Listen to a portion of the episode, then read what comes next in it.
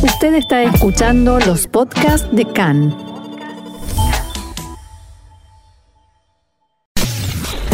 CAN, Radio Nacional de Israel. Continúa la audiencia previa a juicio del primer ministro Netanyahu y las manifestaciones a favor y en contra. El primer ministro Netanyahu desistió de la idea de convocar a primarias en el Likud a cambio de una manifestación de lealtad partidaria. El canciller Katz anuncia que Israel está promoviendo una iniciativa de pactos de no agresión con estados árabes del Golfo.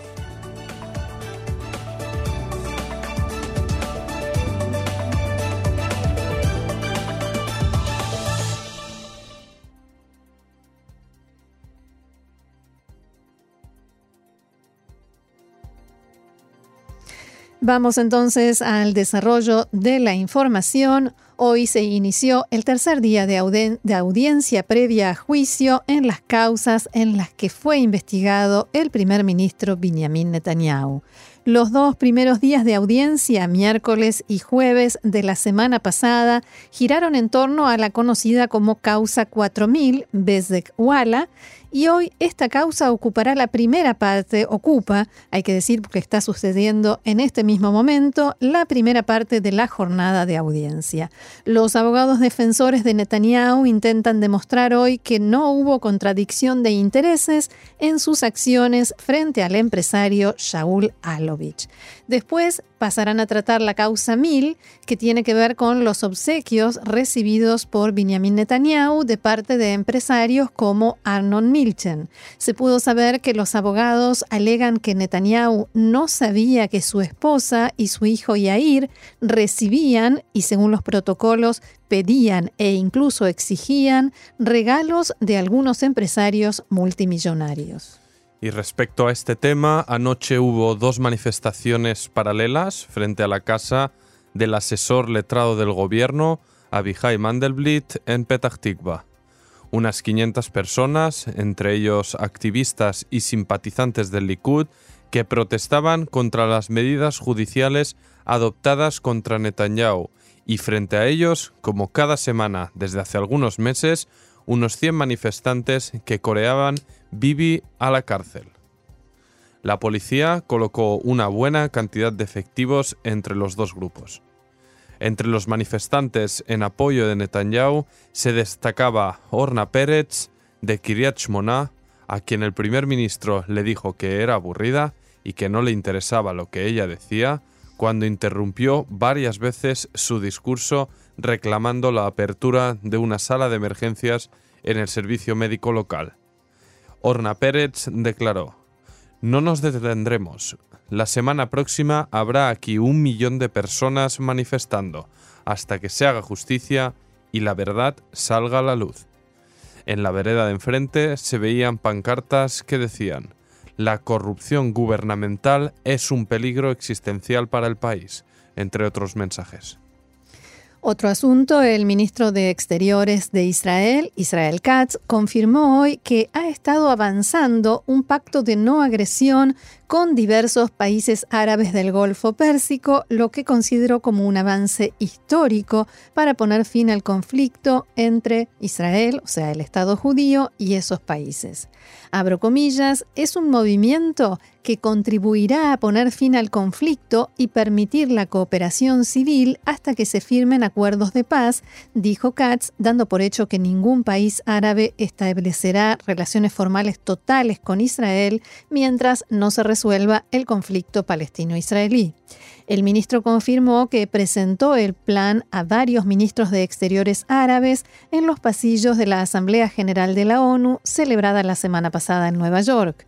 Continuaré trabajando para fortalecer a Israel en la región y el mundo, anunció Katz. Se estima que la iniciativa pretende favorecer relaciones bilaterales amistosas, cooperación en varios campos y evitar la guerra o la incitación. Tanto Israel como los países del Golfo afrontan una creciente amenaza militar de Irán.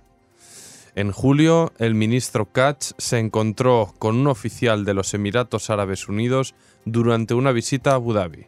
El pasado mes, compartió una fotografía con el ministro de Exteriores de Bahrein, Khalid bin Ahmed Al Khalifa, durante un evento en Washington promovido por la Casa Blanca. En 2018, Katz viajó a Oman para atender a una conferencia internacional sobre transporte. Entonces, el ministro israelí dijo que la cooperación entre Israel y los estados del Golfo puede y debe expandirse. Israel tiene mucho a ofrecer en agua y desalinización, agricultura y medicina. Y vamos a la información del ámbito político. El jueves terminábamos mm, las noticias de la semana informando sobre una idea que surgió de parte del primer ministro Benjamin Netanyahu de convocar a elecciones primarias adelantadas, rápidas, relámpago, diríamos, en su partido, el Likud. Y cuando se barajaba esa idea, surgió un mensaje en Twitter de uno de los eh, líderes del partido Likud, el ex ministro de Educación Guidon Saar, que escribió simplemente dos palabras, estoy listo. Estoy listo, por supuesto, para presentar mi candidatura también en las primarias. Eh, después, no podemos decir, por supuesto, si como efecto, como consecuencia de ello, pero después la idea realmente eh, se dio por, eh, digamos, descartada, bajó de los planes y se dijo el fin de semana, el Likud informó que el primer ministro desistió de la idea de convocar a estas elecciones primarias. Guidon Saar, principal competidor de Netanyahu en las filas del Likud, consideró hoy que no es necesario un congreso interno por ahora cuando se convoquen nuevas elecciones, me presentaré. Después de que la idea comentada en los últimos días sobre estas primarias perdiera peso, Guidon Saar comentó en un mensaje de Twitter: Nadie cuestiona ni pone en duda el rol del primer ministro como jefe del Likud. ¿Por qué? Porque en lugar de estas elecciones primarias, lo que se baraja ahora es la posibilidad de convocar al Congreso Central del Likud para una manifestación de lealtad a Benjamin Netanyahu como jefe del partido y como único candidato en este proceso electoral. Volviendo a Guidon Saar, agregó, cuando exista la opción de presentarse a liderar el movimiento, algo que comentó el propio primer ministro días atrás, me presentaré. Desde el entorno de Netanyahu comentaron que el golpe de Estado en el Likud está muerto.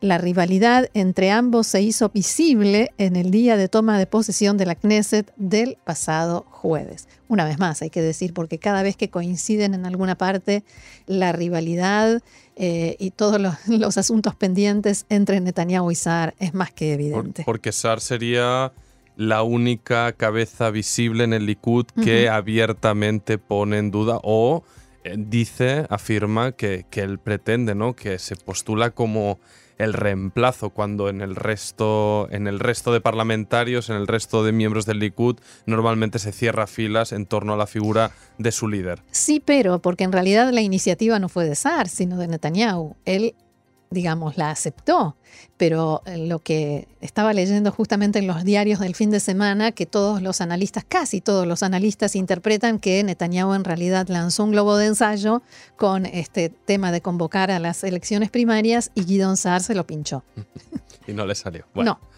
Genial. Bueno, el propio, el propio primer ministro, Benjamin Netanyahu, eh, aseguró que devolverá el mandato de formar gobierno únicamente tras recibir el apoyo del Comité Central del Likud. Una información que, que se refiere a lo que estábamos comentando ahora con mi compañera Roxana.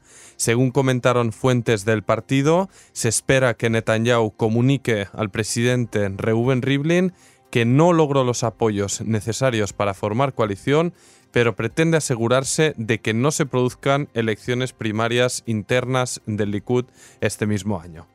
Por ahora, recordemos, las negociaciones para conformar un gobierno unitario con azul y blanco se encuentran totalmente encalladas y, mientras tanto, ayer se supo que el jefe del Comité Central del Likud, Jaim Katz, convocará al núcleo del partido el próximo jueves para ratificar que Netanyahu es el candidato del partido para liderar el gobierno en la Knesset número 22.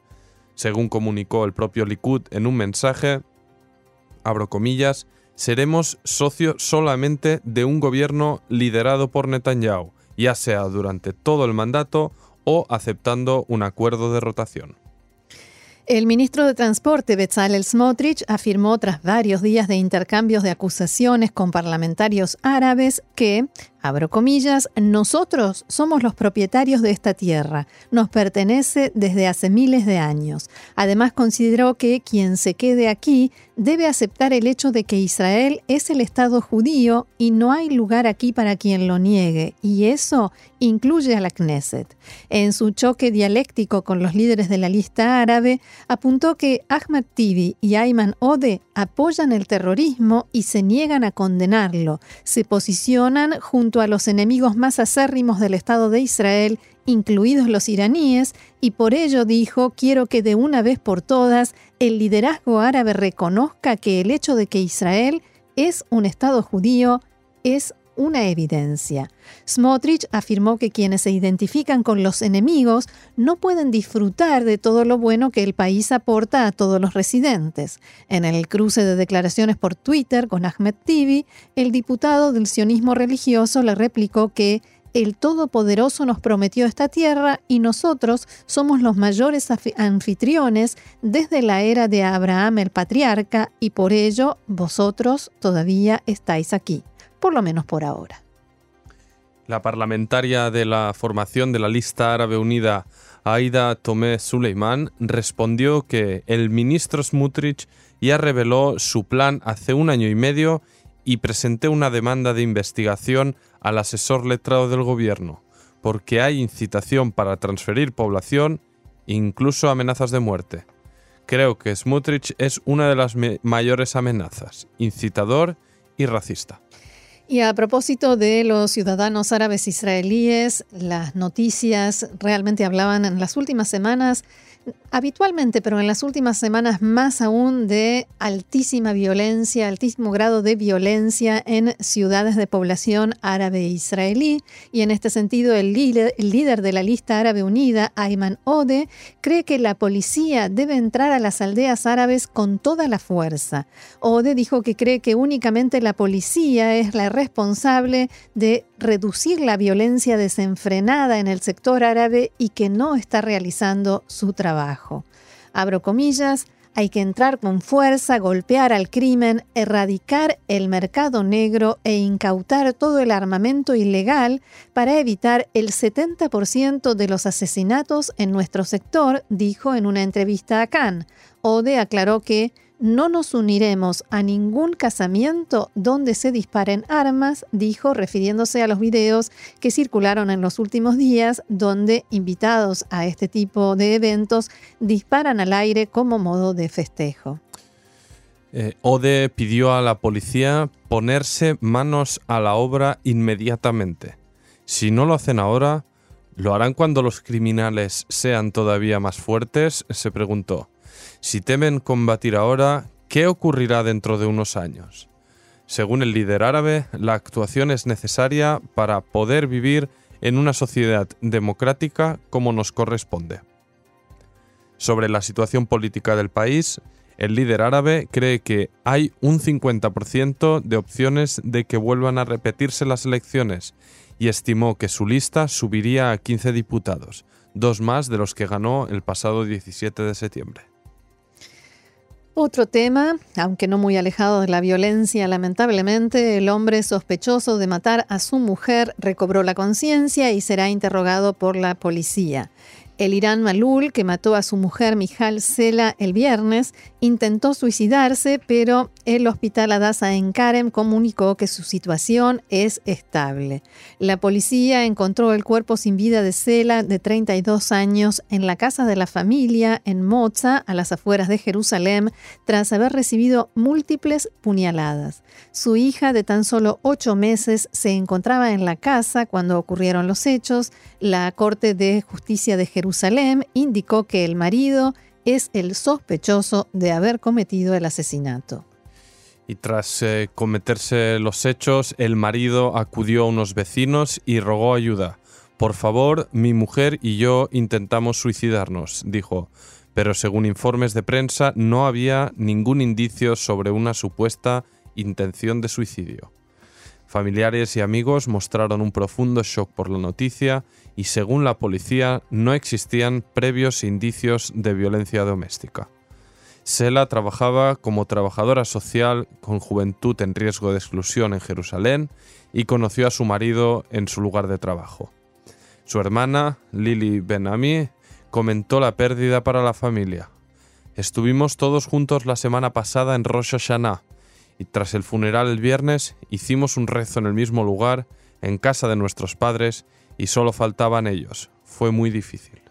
Realmente muy duro, una tragedia y para peor, una tragedia evitable. Seguimos adelante con la información y la siguiente nos lleva a Irak, a las manifestaciones y la creciente violencia en Irak. Este fin de semana el primer ministro Adel Abdul Mahdi levantó el toque de queda sobre la capital Bagdad que había impuesto el jueves como respuesta a las violentas protestas que estallaron el pasado martes contra el gobierno del país por la crítica situación económica y siguieron también durante el fin de semana el paro y la corrupción y que hasta el momento han dejado al menos 99 muertos y 4.000 heridos. De todos modos, las manifestaciones no menguaron y la gente se mostró decidida a seguir en las calles, incluso durante el toque de queda, haciendo oír sus voces de hartazgo y desesperación.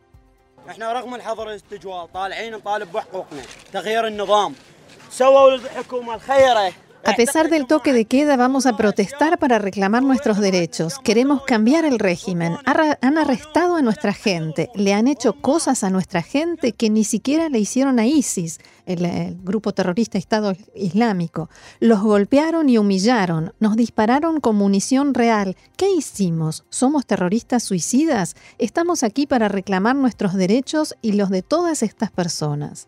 Otro manifestante que no dio su nombre y tenía el rostro cubierto decía lo siguiente.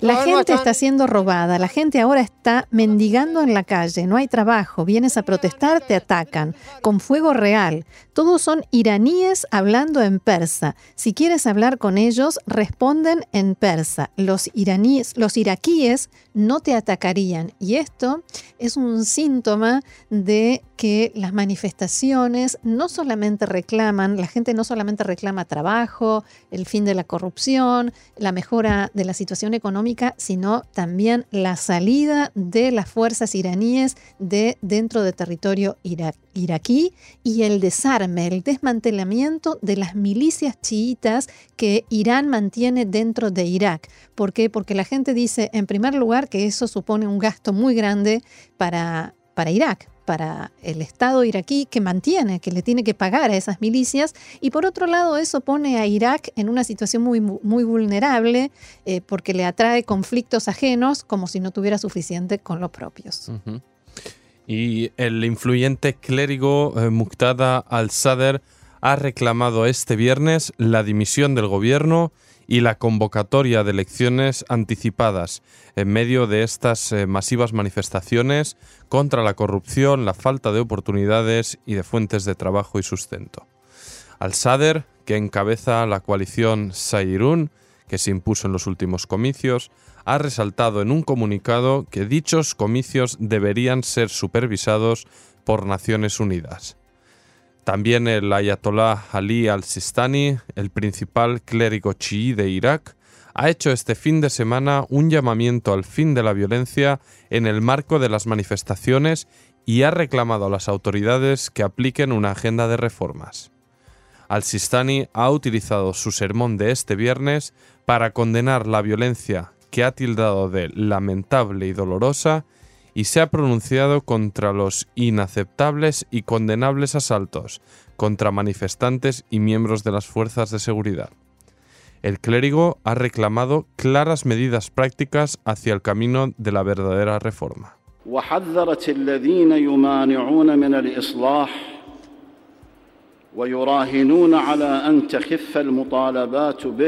Las autoridades advirtieron a los que creen que las demandas se desvanecerán y deben saber que la reforma es una necesidad inevitable. Si los llamados al cambio decaen, volverán luego con más fuerza. El clérigo sostuvo que si los grandes bloques parlamentarios no cambian su programa y responden a las necesidades de una verdadera reforma, nada se verá sobre el terreno. Al-Sistani reclamó al gobierno que haga todo lo posible para reducir el sufrimiento de la población, mejorando los servicios públicos, dando oportunidades de trabajo a los desempleados y evitando el patrocinio en el funcionariado.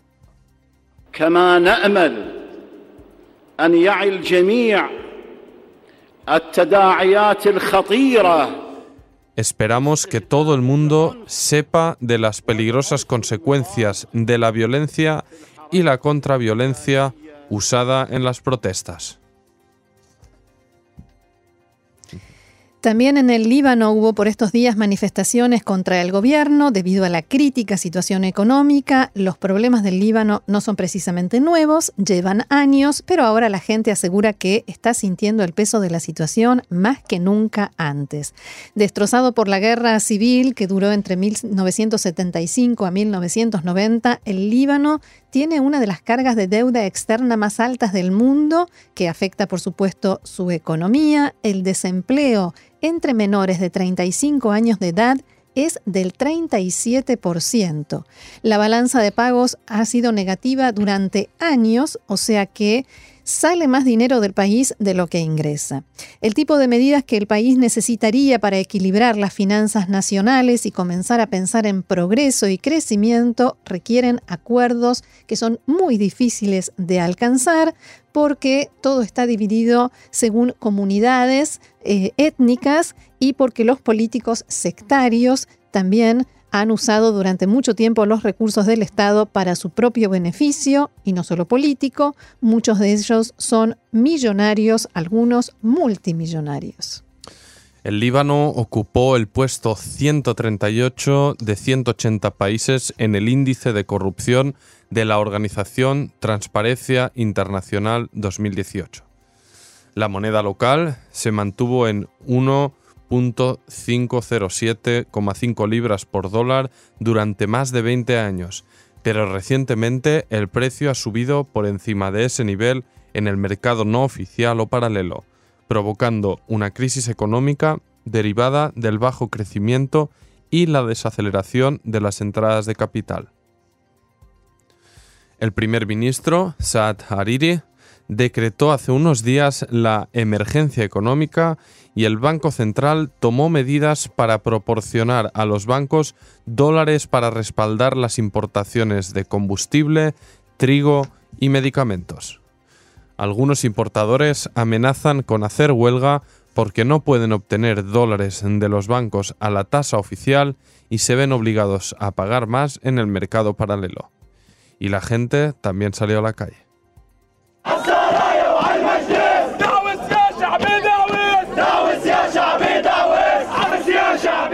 Y a todo esto se suman los escándalos del primer ministro Saad Hariri, que hace poco más de dos semanas tuvo que cerrar eh, su canal Al Mustakbal, el canal de televisión del que era propietario, que dejó de funcionar después de meses de no pagar salarios pero el mayor escándalo lo reveló el New York Times, según el cual el político entregó casi 16 millones de dólares a una modelo sudafricana, 23 años menor que él, con la que supuestamente mantuvo una relación extramatrimonial. Según este informe, una serie de documentos y declaraciones obtenidas de un tribunal sudafricano demuestran que Hariri realizó transferencias bancarias por valor de estos casi 16 millones de dólares en el año 2013 a una modelo que conoció en un lujoso complejo de vacaciones. Ahora, hay varias teorías al respecto. Una es la clásica de un multimillonario que se dejó enredar por una joven que es hermosa, hay que decirlo, eh, y que tiene 20 años menos que él. Pero hay que señalar también que Saad Hariri no transgredió ninguna ley, ni en eh, Sudáfrica ni en el Líbano. No era en ese momento primer ministro, estaba entre dos periodos de ejercicio como primer ministro y es multimillonario, tiene su dinero, con él puede hacer lo que quiera.